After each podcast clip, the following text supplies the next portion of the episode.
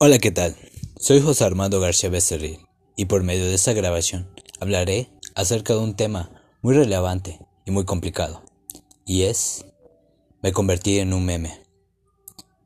Sabemos bien que un meme es una imagen graciosa en la cual solemos compartir, incluso reírnos mucho, pero ¿qué pasaría si nosotros fuéramos el del meme?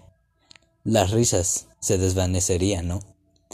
Bien, esto es un caso de Fabiana Santori, una chica brasileña que tan solo tenía 10 años. Fue de vacaciones con su familia. Su papá rentó una limbocina. Y ella le gustó esto. Y le pidió a su papá que le tomara una foto sentada en el limbo, con una copa de champán en su mano izquierda. Bien. Poco después, a los 15 años, se hizo muy viral subir una foto de tu niñez o cuando eras niño en las redes sociales. Ella decidió subir una foto y eligió esa. Ella pensó que a mucha gente le iba a gustar, pero recibió algo inesperado. Empezó a recibir muchas críticas y muchas burlas, ya que contenía ella en su mano izquierda el vaso de champán y pensaba que ella tomaba a muy temprana edad. Pero lo que no sabían, y salió a la luz, es que esa copa de champán era del amigo de su papá que se lo prestó simplemente para posar en esa foto. Y bien, ella empezó a ignorar estos comentarios y seguir adelante, ya que dijo que con ello o pelear con estas personas nunca iba a ganar o nunca iba a llegar a ningún lugar. Y ser un meme no iba a ser tan mal. Poco después, ella empezó a caminar en unas tiendas de ropa. Y de repente, en unas blusas, ella captó que estaba en una. Su imagen estaba en una blusa. Y no cualquiera, sino la de que era un meme.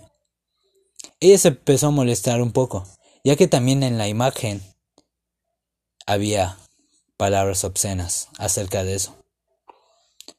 Ella, como ya tenía 19 años de edad en ese entonces, decidió contratar a un abogado para pelear por su derecho, y más aún porque las tiendas obtenían muchas ganancias con su imagen y sin recibir nada. Eso es lo que le empezó a molestar un poco más. Y bien, el abogado empezó a enviar un poco de advertencias a estas tiendas, pero no tomaron caso y siguieron vendiendo más y más camisas. Ella se empezó a molestar un poco más y ya no sabía qué hacer, ya que también cuando fue a visitar a Estados Unidos lo mismo ocurrió, y no nomás en una tienda, sino en varias. Veía que muchas personas contenían estas playeras con su imagen diciendo palabras o haciendo burlas, donde ella ya no soportaba ver. Poco a poco el abogado empezó a obtener justicia por ella. Y ya después, ella empezó a cerrar los lugares que contenía estas playeras o simplemente quitarlas de ahí.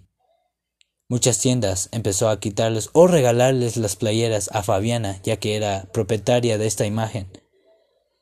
Ella, al momento de tener estas playeras, decidió venderlas y con ese dinero que ella obtendría, empezó a ayudar a gente de caridad.